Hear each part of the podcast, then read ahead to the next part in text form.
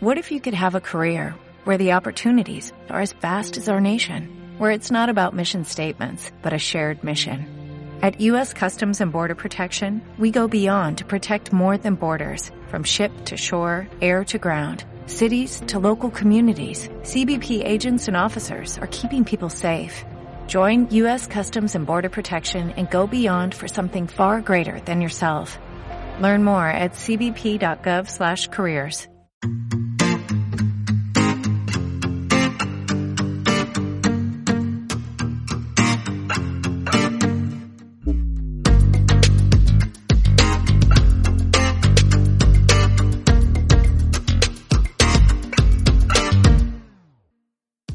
Bienvenidos y bienvenidas al episodio número 39 de Salud en Estéreo, tu podcast de alimentación y salud integral. Me llamo Borja Caballero, arroba Nutrifriki, soy técnico superior en laboratorio de diagnóstico clínico, graduado en nutrición humana y dietética y usuario de Flax y Twilight desde hace 5 años. Hoy tenemos con nosotros a Borja Bandera, médico especialista en endocrinología y uno de mis referentes a nivel de divulgación, Hablaremos de la cronobiología, tanto a nivel teórico para entender en qué se basa, como a nivel práctico con consejos para dormir mejor y respetar los ritmos circadianos. Sin más, te dejo con la entrevista.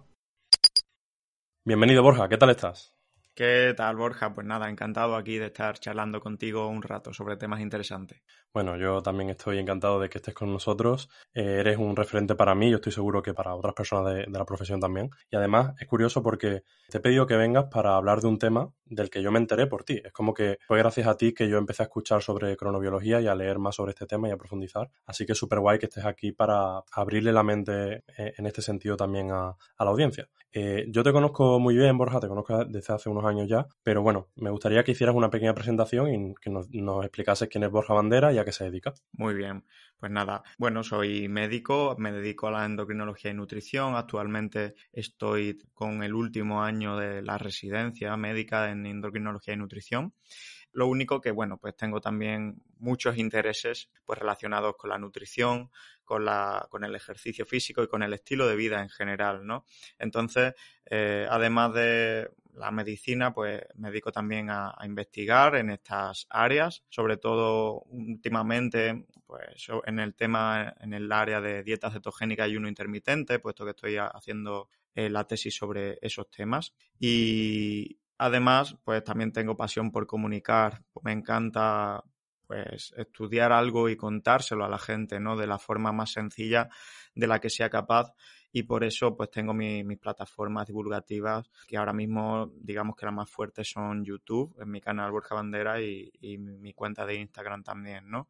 Entonces, forma muy resumida a eso, a eso es a lo que me dedico. Genial, Borja. Pues vamos a abrir el melón, dicho, eh, con una pregunta que es muy simple, pero que sé que entraña eh, muchos matices. Así que a ver qué la frontas. Tal cual. ¿Qué es la cronobiología? Vale, bueno, pues de forma sencilla y si atendemos a la, a la, etimología de la palabra, pues la cronobiología es el estudio de los ritmos de la vida, ¿no? Es decir, la vida tiene sus ritmos, no, no es una línea plana que siempre se mantiene igual, sino que oscila, tiene ritmos. Pues la cronobiología es el estudio de ese marco temporal y cómo ese marco temporal afecta a la biología propiamente dicha, ¿no? Entonces, pues esos ritmos eh, son los conocidos ritmos circadianos, pero no solo existen ritmos circadianos. Circadiano viene de circa 10, que significa aproximadamente un día. Estos son los ritmos más estudiados y más conocidos, pero después en la naturaleza, no solo en el ser humano, también en otras especies, pues hay ritmos infradianos y ritmos ultradianos. Los infradianos duran menos de 24 horas y los ultradianos pues duran más de 24 horas. Pero en definitiva, Borja, pues la cronobiología es eso, es el estudio de cómo ah, pues los ritmos cómo tenemos una serie de ritmos, eh, de tempos, ¿no? Y cómo eso afecta a nuestra biología, a nuestro metabolismo y a un montón de cosas que veremos a lo largo de la entrevista. Entiendo que vamos a hablar de la relación entre estos ritmos que son, por así decirlo, constantes naturales, ¿no? Constantes de nuestro ambiente y también ritmos internos. ¿Cuál es, ¿Cuál es la conexión? ¿Cómo llevamos nosotros la cuenta o cómo, cómo sincronizamos esta, estas variables. Claro, todo el marco de la cronobiología se mueve en esa dicotomía, ¿no? Entre eh, el ambiente, el ambiente externo y lo que hay dentro de nosotros, ¿no? Nuestro ambiente interno. Claro, cuando hay una conexión eh, acorde entre ambas variables, cuando hay armonía entre ambas variables, pues todo va bien, ¿no? Eh, tu pregunta es cómo, mm, digamos, sabemos, ¿no? O cómo nuestros ritmos internos eh, conocen los externos. Pues bien, tenemos relojes conocidos como relojes biológicos, que se dividen en un reloj central, que es el núcleo supraquiasmático, pues localizado ahí en una parte del cerebro, es un conjunto, un conglomerado neuronal, ¿no? Y es el reloj central. Y después tenemos relojes periféricos, que son pues muchos, son relojes que están en muchas partes del cuerpo.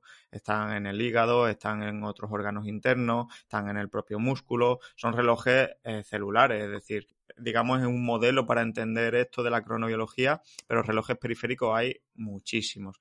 Entonces, esos relojes, pues, tienen que estar puestos en hora, como cualquier reloj, como el reloj de tu muñeca. Y precisamente es nuestro ambiente eh, lo que pone en hora esos relojes internos ese reloj central, esos relojes periféricos y ya pues eh, dentro de pues, esa puesta en hora o esa sincronización existen diferentes sincronizadores que supongo que, los comentaremos también. Sí, eso te quería, te quería preguntar, Borja. ¿Cuáles son esas señales ambientales que nos ayudan a, sincronizar nuestros relojes internos? Perfecto. Estos, estos sincronizadores, que también se conocen como Zeitgebers, ¿no? de la palabra en alemán, eh, son varios, pero el principal y el más importante es la luz, es la luz, el sol, la luz, la luz natural, eh, es el principal y digamos, pues el que encabeza, ¿no? A todos los demás sincronizadores.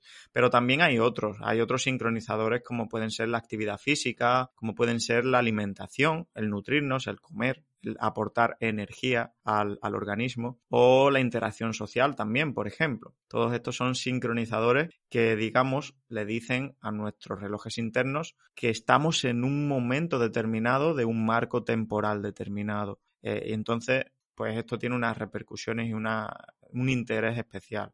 ¿Y qué pasa, Borja, cuando tenemos una disonancia entre lo que serían nuestros relojes internos, nuestro reloj central y los relojes periféricos? Vale, la disonancia primero ocurre entre esos ritmos externos, ambiente, ¿no? Y los ritmos nuestros internos, ¿no? ¿Qué ocurre? Pues ocurre lo que se conoce como cronodisrupción. Hay una una disrupción, ¿no? Ahí. Y esto es el inicio de, hemos visto y estamos comprobando activamente en investigación de muchos problemas, de problemas metabólicos, de alteraciones de mucho tipo inmunológicas. Estamos viendo relaciones también con diferentes neoplasias, con enfermedad cardiovascular, con enfermedad psiquiátrica con alteraciones del estado de ánimo, un montón, un cortejo de patologías que eh, en la que, bueno, eh, al principio pues poca gente se planteaba que esta cronodisrupción o esta alteración en nuestros ritmos circadianos pues pudiera tener algo que ver realmente con, toda esta patología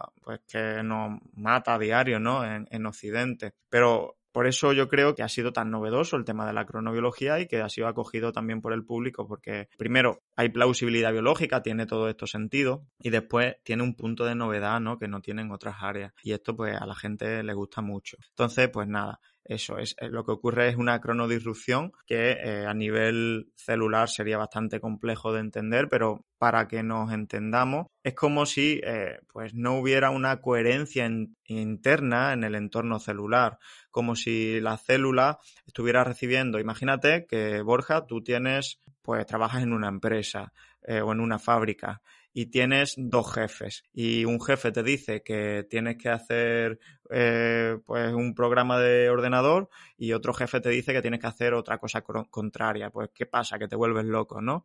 Pues algo así, para que la gente lo entienda muy, de forma muy sencilla, muy, muy básica, ¿no?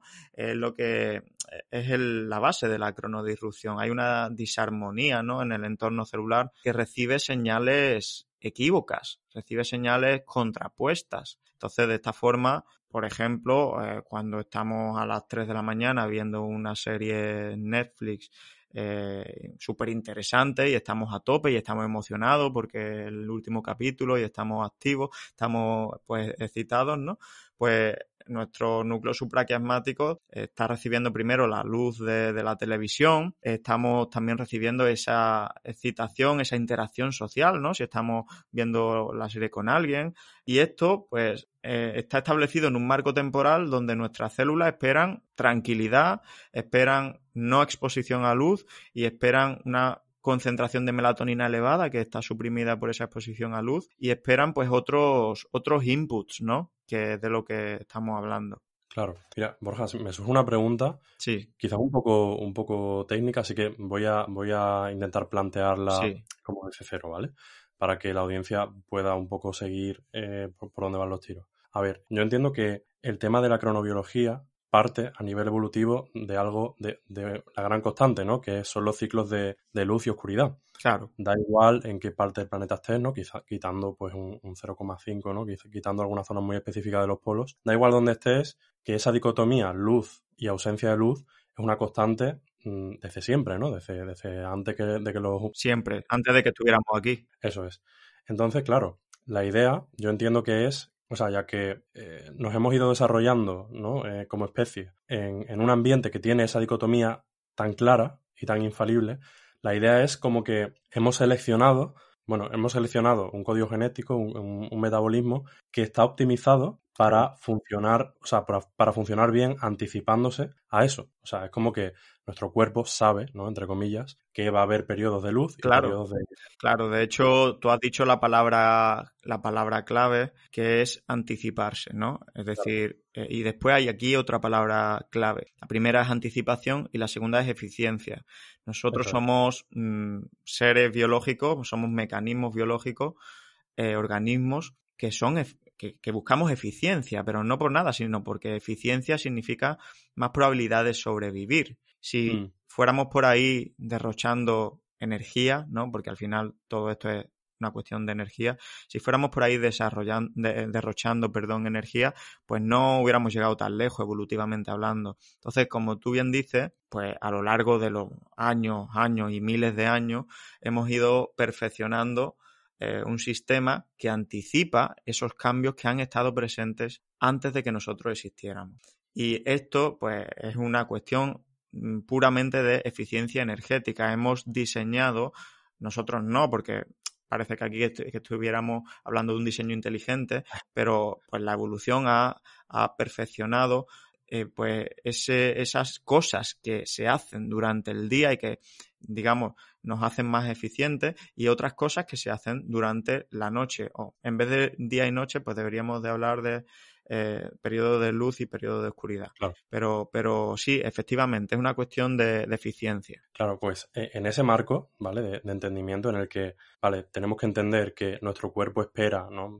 Dicho así, mal dicho, nuestro cuerpo espera que hagamos ciertas conductas de día, ¿no? Pues porque eh, somos más óptimos, o sea, somos más eficientes haciéndolas de día y ahí nuestro cuerpo también espera que haya otra conducta que la hagamos de noche, ¿no? Que es cuando conviene, por así decirlo, que en este caso es dormir, ¿no? No hay, no hay muchas más acciones que, que estén optimizadas para la noche. Eh, bajo este marco, eh, Borja, ¿tú crees que los prejuicios, perdón, los prejuicios de la cronodistribución se deben a, a, una cuestión de costo-oportunidad? Es decir, de que, bueno, nosotros debemos o somos más, eficientes cuando nos alimentamos de día o cuando hacemos ejercicio de día y al hacerlo de otra manera estamos pagando el costo de oportunidad, ¿no? De no hacerlo cuando más eficientes somos haciéndolo. ¿O crees que va más allá? ¿O crees que esta cronodisrupción eh, influye, digamos, a otros niveles por otras vías más profundas?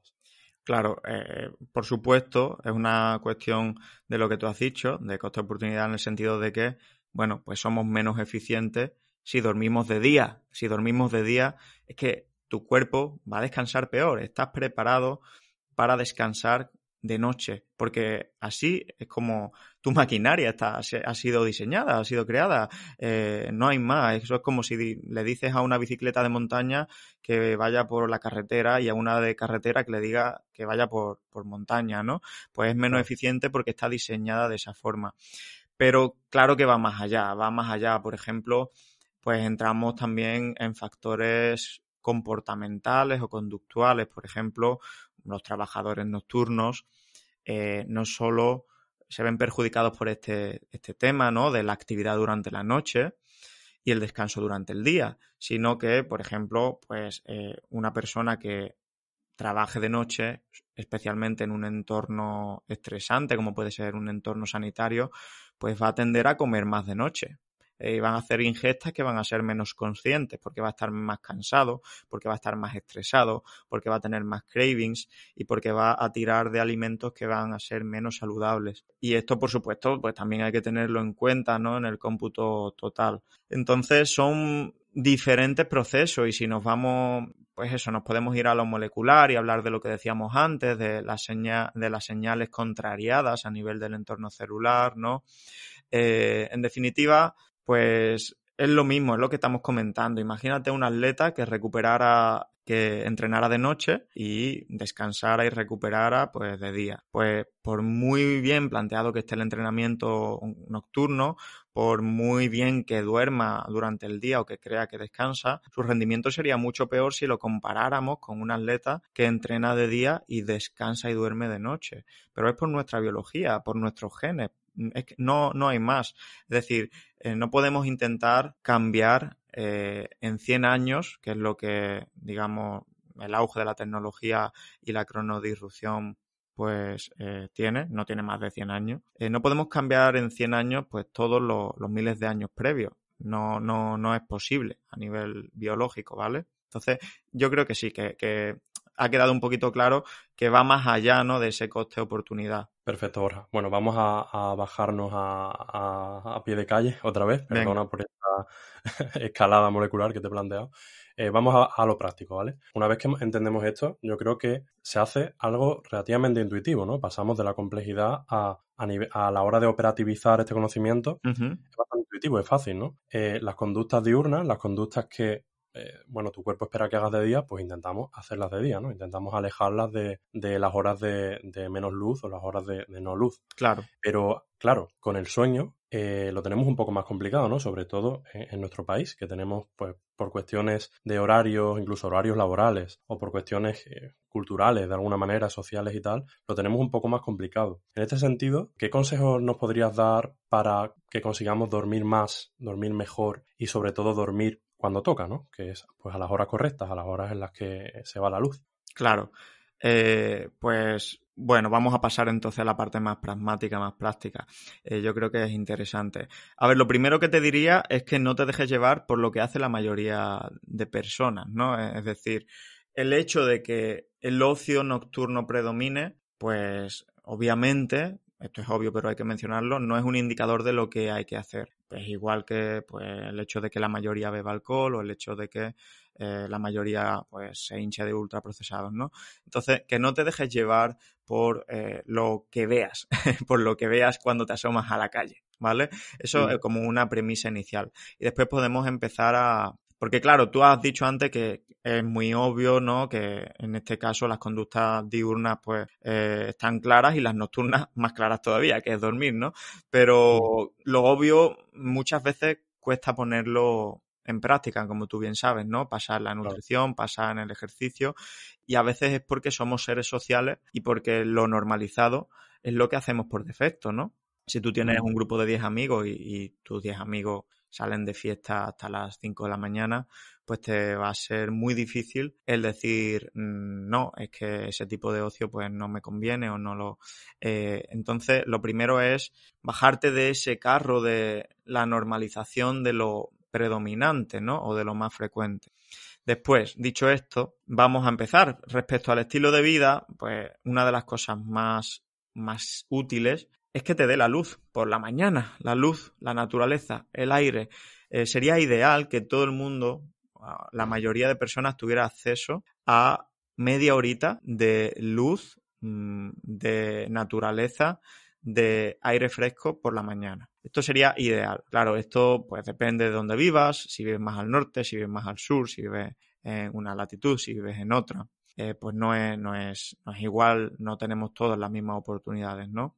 Pero eh, esto es algo que poca gente se plantea y que es muy poderoso de cara a mejorar tus ritmos circadianos y tu descanso por la noche. Porque, claro, lo que hacemos es que no vinculamos mm, lo que ocurre por la mañana con el sueño, ¿no? Porque parece que para dormir bien todo lo que se puede hacer parece que solo se pudiera hacer en la hora antes de dormir. ¿No te da esa sensación que, todo el mundo cuando mm, dice de mejorar su descanso solo se centra en el periodo de descanso? Pero ese es el error primordial. El error primordial es que lo que tú haces durante el día y, el día empieza cuando abres los ojos en tu cama por la mañana, pues ya está influyendo en qué va a ocurrir por la noche. ¿Vale? Entonces, mm. no puedes arreglar un problema cuando ya es tarde, es decir, cuando ya tienes que dormir, tienes que arreglarlo desde que te levantas. Entonces, por la mañana, 30 minutitos de luz, de naturaleza, de aire fresco, de salir a pasear si te gusta pasear o si puedes de hacer un pequeño entreno, eso ya pues va dentro de cada contexto de cada persona. La actividad pues, es muy importante. Eh, la presión de sueño, mm, me imagino que, que conoces ¿no? este concepto de presión de sueño eh, es, es muy sencillo, lo explico por si alguien no... Eh, la presión de sueño lo que dice básicamente es que conforme más horas pasas sin dormir, pues más más presión de sueño se acumula y más fácil es dormir, ¿no? Algo que es lógico. Pero claro, lo que no es tan lógico es que esa presión de sueño no solo se incrementa por las horas de vigilia, también se incrementa con la actividad física, por ejemplo. Entonces, una persona que lleve en vigilia 14 horas, pero que haya acumulado mil pasos de actividad, por ejemplo, ¿no? Por poner una métrica sencilla, si la comparamos con una persona que lleve 14 horas de vigilia y lleve 15.000 pasos de actividad, pues la segunda persona va a tener una presión de sueño muchísimo, muchísimo más grande que la primera. ¿Qué significa esto? Pues que se va a quedar eh, en la cama como un pajarito dormido eh, en nada. Y mientras que la primera puede tener problemas, ¿no? Para dormir.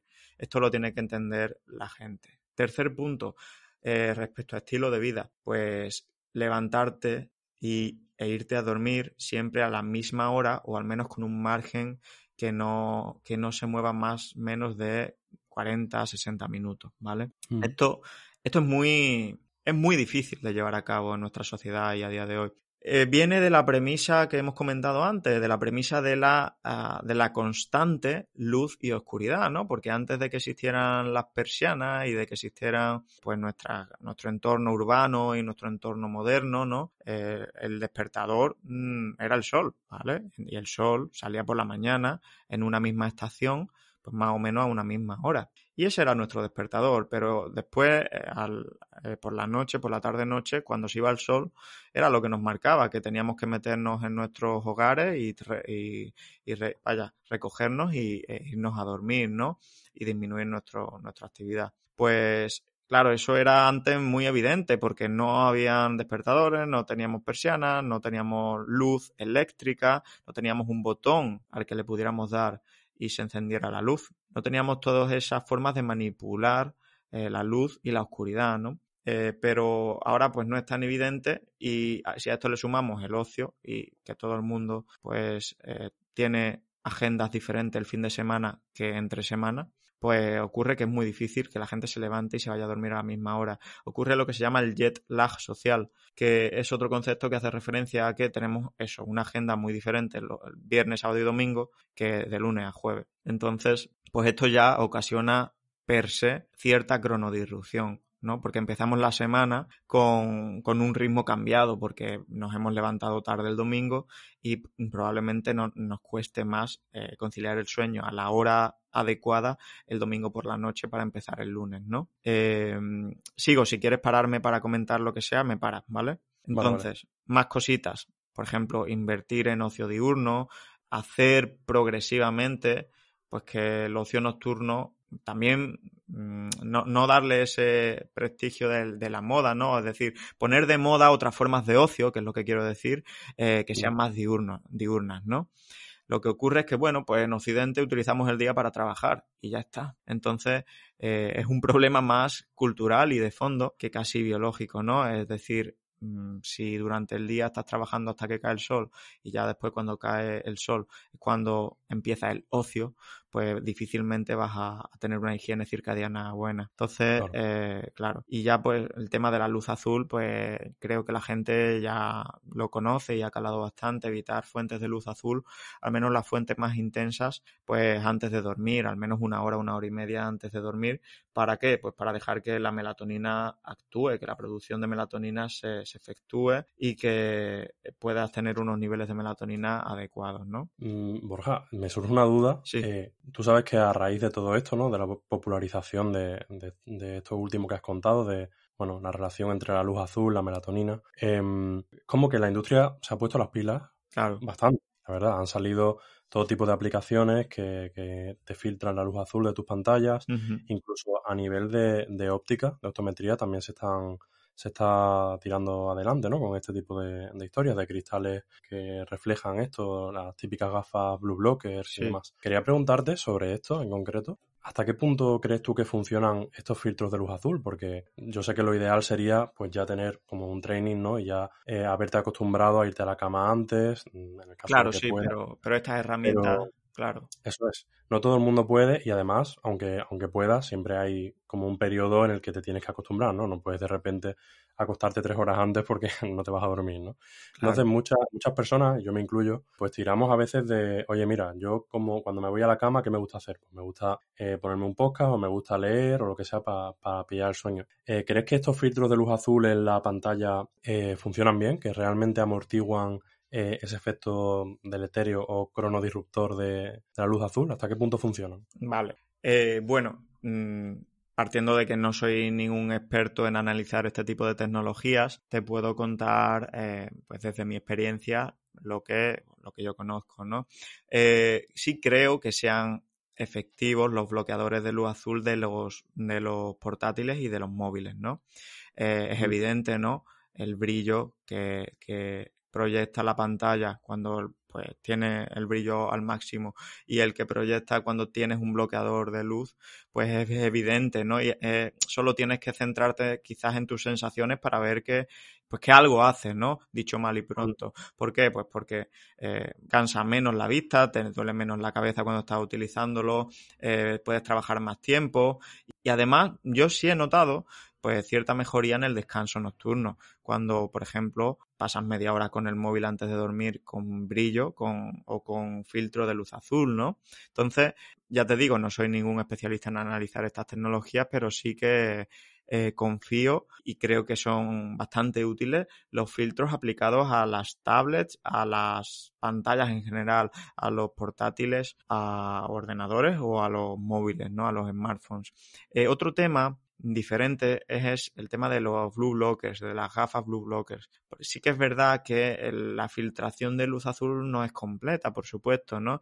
Y sí que es cierto que dependiendo de qué, de qué modelo de gafa, pues eh, solo se filtra un pequeño porcentaje, ¿no? Que alguna vez he leído que va desde el 20 al 30% de, de, luz azul. Bueno, eh, no soy experto, eh, repito, pero, pero creo que hay un punto de menos utilidad, un punto menos de utilidad en las gafas Blue Blocker que en los filtros de, luz de, de, estos aparatos, ¿no? Vale, y con respecto, la pregunta es un poco la misma, pero, pero por otra vía, ¿no? Aquí hemos hablado de esa hora previa a, a dormir con respecto a la luz, que es el principal eh, sincronizador, ¿no? Que mm. hablábamos. Pero también has mencionado que la interacción social es un sincronizador, es un Zeigeber. Mm. Eh, con respecto, o sea, teniendo esto en cuenta, ¿no crees que quizás sería contraproducente mantener, por ejemplo, una conversación por WhatsApp eh, cuando ya estás en la cama? Aunque tengamos estos filtros activados y demás, ¿sabes? Aislando la variable luz. Eh, ¿No crees que esa socialización, esa conversación con, con otra persona por WhatsApp o por cualquier mensajería puede estar activando, o sea, puede ser una conducta diurna, ¿no? Que hacemos de noche. Sí. Eh, a ver, esto mmm, lo comento sin, sin haber leído ningún estudio de esto porque realmente no es algo que, bueno, que se haya visto hasta el momento, que se haya estudiado, que haya papers hablando de interacción social como cronodisruptor. Será interesante, ¿no? Analizarlo. Pero yo sí, sí que creo, en base a lo que he podido estudiar, que quizás no sea la conducta más adecuada y también dependerá del contenido de la conversación, ¿no? No es lo mismo decirle buenas noches a tus padres que tener una conversación más intensa y más eh, extendida en el tiempo. Eh, pero sí que creo que somos seres sociales. Eh, creo que la interacción social en cierta medida nos despierta, es decir, que, estamos, como tú has dicho, es un Zeigeber diurno y, sí que creo que, bueno, que eh, justo en el momento de irse a la cama quizás no sea lo óptimo eh, pues ponerte un podcast o un vídeo muy interesante, ¿no? O cualquier forma de interacción o de, pues eso, de excitación en el momento de irte a dormir. No obstante, no creo que sea ni mucho menos el punto más importante uh, de cara a mejorar la, la, bueno, pues tu higiene circadiana, ¿vale? Es decir, creo que es algo secundario, pero que es interesante mmm, más desde una perspectiva, pues, de interés científico o de curiosidad que de otra cosa. Aunque sea un poco tirar piedras sobre mi propio tejado, ¿no? Como podcaster, creo que quizás pueda ser más fuerte el estímulo de ponerte un podcast, ¿no? De escuchar una voz en tu oído que, mm, que el de escribir, ¿no? Pero creo que pueden ir los tiros también mucho por lo que dice. Depende del contenido de la conversación. si es una conversación como muy importante, ¿no? Muy, eh, muy relevante, mm, igual te, te, mantiene atento y te, te, despierta, ¿no? Te quita el sueño. Hmm. Pero si es una interacción social como low-fi, ¿no? Pues seguramente no sea tan fuerte. Yo recuerdo, a ver, aplico un poco la misma lógica que tú aplicabas en, en la charla que diste en, en 2018 en San Palio, uh -huh. hablando de la intensidad, no solo el que ver como tal, sino la intensidad. Claro. Es importante eh, cuando recibamos ese estímulo, esa, esa puesta en hora, recibirla fuerte, ¿no? No es lo mismo entrenar, o sea, bueno, no es lo mismo dar un paseo que entrenar intenso, ¿no? Claro. Con esto puede ser lo mismo, no será lo mismo, pues, la socialización de estar eh, con, con cuatro, cinco, seis, diez amigos en, en, un bar. En un bar que, claro. Que tener, pues, una persona susurrándote al oído, ¿no? Por así decirlo, claro. que lo que sería.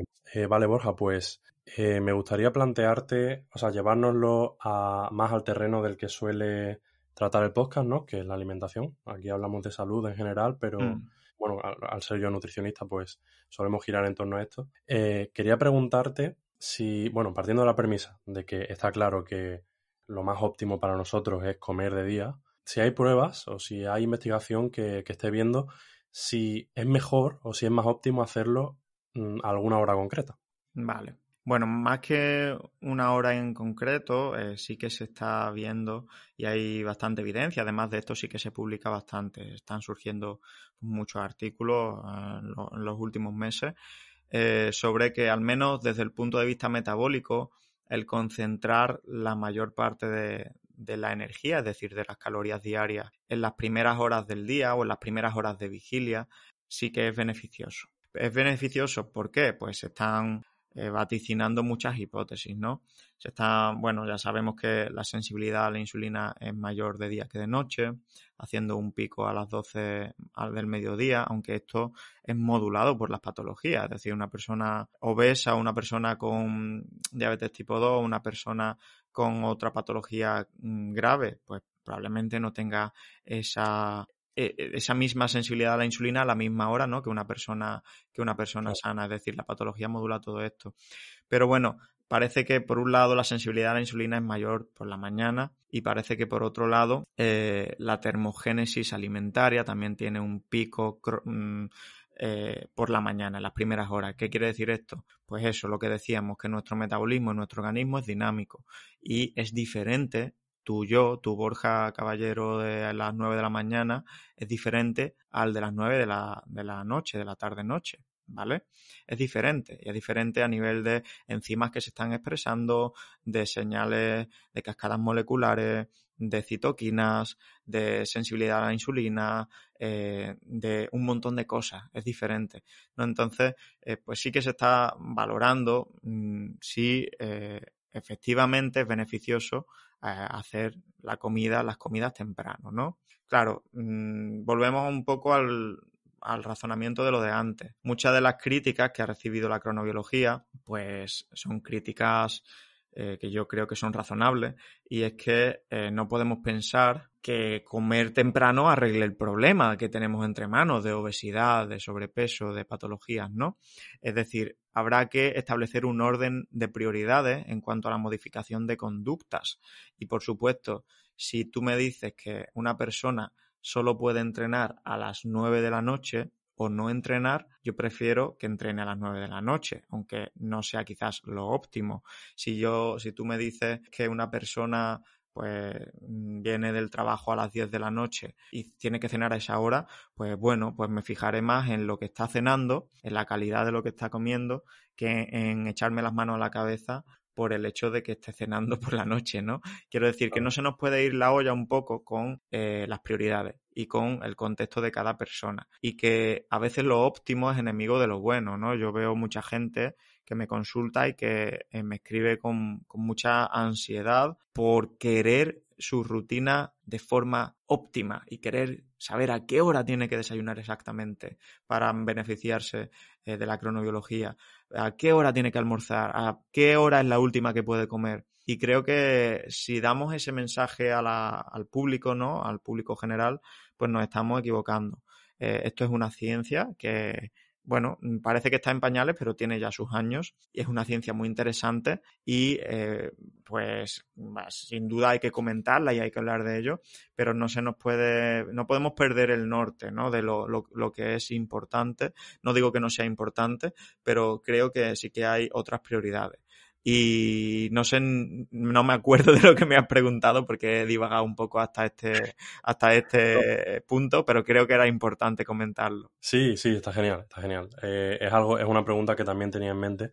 Te había preguntado más por la, la, el tema de si, o sea, partiendo de que hay que comer de día o que lo óptimo es comer de día, eh, si sería interesante o sea, si habría una, alguna hora. Alguna hora más. Bueno, pues simplemente la idea sería eh, si metes al menos el 60% de tus calorías diarias antes de las 2 de la tarde, 3 de la tarde, vamos a poner 4 de la tarde como punto aleatorio límite, pues lo estás haciendo bastante bien, ¿vale?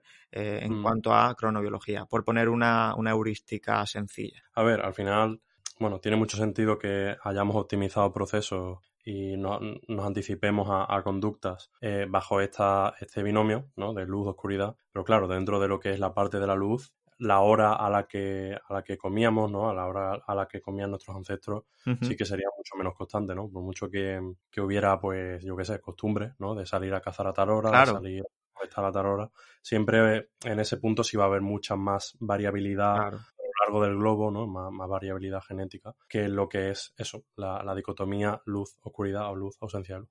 Claro. Vale, Borja, pues eh, vamos a pasar ya a las preguntas que suelo hacer siempre al final. Son un pequeño bloque de preguntas más cortas. Vale. Y, mm, con esto terminamos. Lo primero es, que siempre pregunto, es que, bueno, en, esta, en este contexto en el que parece que, prima un consumo de la información o una divulgación eh, más superficial, ¿no? Más espontánea, ¿no? Los sitios donde está ahora la población, que son aplicaciones tipo Instagram, tipo TikTok, ¿no? Con vídeos muy cortos o con eh, imágenes que, de las que a veces ni leemos el texto. Eh, pues bueno, pues por poner un poco de contrapunto ¿no? y dar fuentes eh, con más matiz, siempre me gusta pedir recomendaciones de un blog y un libro. Vale, vale. ¿El libro puede ser de la temática que yo elija o tiene que ser de esta temática o de... Como quieras. Vale. Pues fíjate, mm, sé que te gusta mucho, bueno, el tema de la productividad, el tema de la creación, ¿no? De, contenido. Pues voy a recomendar un libro que ya me he leído ya un par de veces. No, creo que incluso tres me la he llegado a leer, porque es un libro muy cortito y que se lee rápido. Es un libro, un libro de Steven Pressfield eh, y está en inglés, ¿vale? Pero se llama Turning Pro, eh, volverse pro.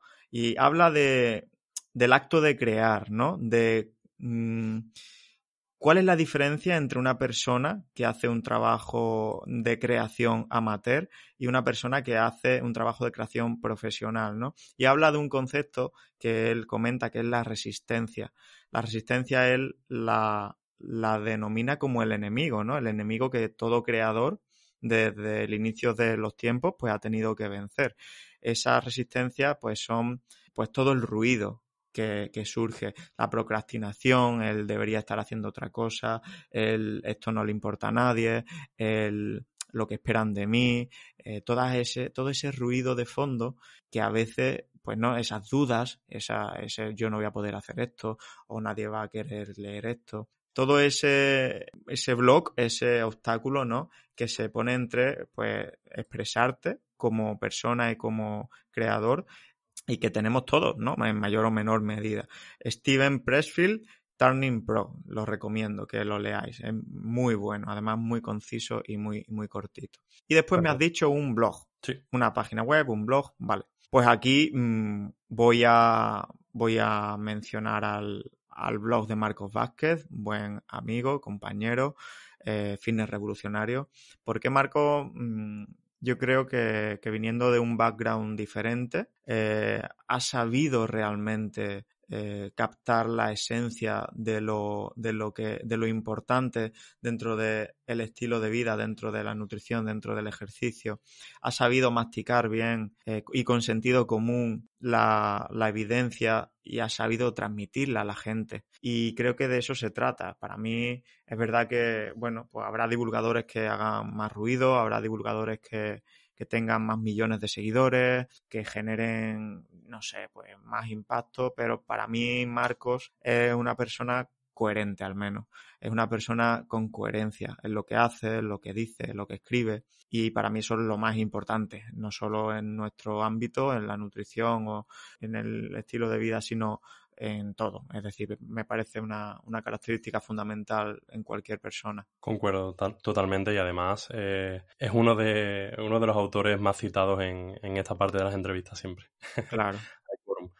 Eh, también me gusta preguntar, Borja, sobre los mentores. Eh, ¿Tienes alguna, alguna persona que tú consideres mentora, que consideres que te haya influido especialmente o que te haya hecho, yo que sé, abrir la mente o tomar un rumbo, encontrar tu camino? Mm, bueno, pues mencionaría también, por ejemplo, a Marcos, ¿no? Porque fue uno de los primeros que, yo empecé a leer. Y después eh, es curioso porque, bueno, la vida al final ha hecho que muchos de esos mentores, ¿no? No sé si les llamarían mentores, pero sí figuras que ya estaban en las redes antes de que yo empezara y que yo empezara también a crear contenido, pues se han convertido en compañeros, ¿no? Compañeros pues con los que al final acaba pues yendo a congresos a hablar o a hacer, a hacer también contenido y, eso es súper bonito. Yo creo que eso es uno, una de las cosas más bonitas de, este camino, ¿no? De la creación de contenido. Pues no sé, yo leía mucho a, a Ismael Galancho y ahora estoy eh, todas las tardes, en vez de leerlo, hablo con él por las tardes dándonos paseos por el paseo marítimo, hablamos de nuestras fricadas de, nutrición, de, de, metabolismo y de, todo lo que nos gusta, de músculo, de sarcopenia. Eh, también, también he leído a Sergio Espinar, eh, bueno, he leído también mucho, yo creo que tendría también a Carlos Ríos cuando empezó a, crear contenido fuerte, a muchos Nutris, y también mm, quiero decir, no solo hay mentores dentro del ámbito de, de, mi, de, la nutrición o de, la medicina, ni siquiera. También hay mentores dentro del mundo de Internet y de la creación de contenido, ¿no? Pues yo me fijé mucho en, Pat Flynn, no sé si lo conoces, es también un, eh, un, creador de contenido eh, americano que, que bueno, el, el, movimiento este del el nómada, de ser nómada digital, ¿no? Eh, digamos que lo desarrolló de forma muy fuerte y también me he fijado en él, a Frank Sipion, ¿no? que también mm, en, idioma español pues va por la misma, por la misma línea. Creo que, bueno, ha habido muchas, muchas, muchas figuras que, que sin duda han aportado su granito en, en, la formación de cada uno de nosotros y que pues daría para largo mencionar y siempre se, se, existiría la injusticia de dejar de mencionar a muchos otros que también me han influido sin duda, ¿no? Pero bueno, estos han sido los que me han venido a la, mente. Perfecto. Eh, nos apuntamos seguro bastantes nombres ahí. Borja, también me gusta al final terminar con, algo que se salga un poco de, toda esta parte laboral o de la temática principal del podcast, aunque tú ya lo, has hecho un poco con, mm. con el, con el libro, y es, bueno, que nos contases o que compartieras con nosotros, esto es un poco cheque en blanco, algo que tenga que ver con el Borja Bandera mm, persona, ¿vale? Algo que, pues para ti sea importante o tú consideres que tiene un valor eh, que la sociedad no le ha dado y quiera, no sé, em, eh, digamos, darle un, espacio, regalarlo, compartirlo. Vale, vale, vale. Puede ser lo que sea, ¿eh? Desde, pues, un consejo como tal, un, un disco. Pues bueno, a ver, yo diría, quizás, eh, diría que si crees o alguna vez has pensado o, o ni siquiera eso, o si te ha pasado solo por la cabeza que tienes algo que contar o que llevas algo dentro, algo dentro que es tuyo, que realmente crees que, ha nacido en ti y que es tuyo, que lo cuentes, que no te lo calles. Eh, ¿a, qué voy con esto? Pues bueno, eh, yo un día, por ejemplo, decidí eh, creo que sí, estaba en tercero de, medicina, en el tercer año, y estaba paseando yo solo por la, por la playa, por la orilla de la playa, era un mes, era, era un mes de invierno, creo recordar, hacía bastante frío. Y yo decidí que, que bueno, que todo eso que estaba estudiando en los libros, en los apuntes, que, que estaba bien, pero que el simple hecho de estudiarlo y después aplicarlo en mi consulta a unos cuantos pacientes, creo que no me iba a llenar, ¿no? Que, que, yo quizás, pues pensé en ese momento, y si, y ese fue el momento clave, el punto de inflexión, y si, pues cuento a la gente, empiezo a divulgar a la gente, cuento el mensaje que creo que es mío, ¿no? Porque todos tenemos un mensaje al final. Eh, es verdad que hay mucha gente que, que copia mensajes, ¿no? Y copia mensajes de otro, pero si tú tienes cierta capacidad de introspección, tú tienes un mensaje diferente al final y tú puedes contar a lo mejor una misma cosa de, otra forma, desde otra perspectiva, de otra manera. Tu background, tu experiencia, tus problemas en la vida, tus obstáculos, hacen que tengas algo que contar que es diferente a todo lo demás. Y con esto de algo de contar, pues, pues en algunas personas será una canción que escribir, en otras personas será un blog que hacer, en otras personas será un canal de YouTube, en otras personas será eh, abrir un podcast eh, como Joe Reagan, en otras personas pues será eh, ganar competiciones de CrossFit, me da igual, pero la idea es, si crees que hay algo en ti que es tuyo, que no te lo quedes, que lo cuentes al mundo, que lo saques de ti, que al principio pues van a surgirte miles de dudas, miles de historias en la cabeza de que no deberías de hacer esto, de que esto es una pérdida de tiempo, de que no vas a poder vivir, comer de esto, de que la gente espera de ti esto otro. Pues eso, precisamente para mí, eso es el, enemigo, esa es la resistencia, ¿no? Que decía del libro de Turning Pro. Y si eres capaz de darte cuenta de que eso va a estar ahí y va a estar ahí siempre, pero puedes vencerlo y puedes mm, dar tu mensaje al mundo, pues sin duda el mundo se va a beneficiar porque va a ser un mensaje fresco, genuino, novedoso y sin duda tú vas a ser mucho más feliz, que eso es algo de lo que me he dado cuenta yo pues los últimos años que, que llevo haciendo esto, ¿no? Así que ese sería mi mensaje. Genial, Borja. Pues muchísimas gracias por, por lo que has compartido con nosotros. Eh, ya solo quedaría que nos contases eh, dónde podemos encontrarte en redes, es decir, dónde podemos eh, ver cómo tú mismo aplicas este consejo que nos has dado y, compartes lo tuyo. Vale, pues nada, a mí me podéis encontrar fundamentalmente donde ahora mismo realmente soy más activo es en YouTube. Mi canal es Borja Bandera y estoy subiendo vídeos con una periodicidad de uno al día, ¿vale? Prácticamente uno al día. Entonces, ahí primero. Después, Segundo red social más activa es Instagram. También me encontraréis como Bandera Empodera o simplemente Borja Bandera y aparezco. Eh, después tengo un Patreon, también por Borja Bandera me encontraréis en Patreon, donde pues comparto cosas un poquito más elaboradas, unos algo más pues elaboradas, ¿no? Al ser una plataforma de, de pago. Y, y, bueno, y me encontraréis de presencia física en Málaga trabajando. Así que, que esos son los principales canales donde me muevo. Ok, pues nada, Borja, eh, ha sido un placer tenerte por aquí, de verdad. Muchísimas gracias por todo lo que nos aportas y eh, estás invitado a volver cuando quieras. Muy bien, pues volveremos y seguiremos hablando de temas interesantes. Fuerte abrazo y gracias a ti por tenerme aquí este ratito. Un abrazo, Borja. Venga, un abrazo. Y hasta aquí el episodio de hoy. Espero que te haya gustado y que hayamos conseguido que te pique el gusanillo de la cronobiología. Es una ciencia súper interesante sobre la que quedan muchas cosas por decir. Si tú también alucinas con que Borja sea capaz de trabajar en el hospital, sacarse la tesis y publicar un vídeo al día en YouTube, suscríbete porque pronto voy a entrevistarle sobre productividad. Nos escuchamos pronto con el desenlace del caso clínico de Natalia. Un abrazo.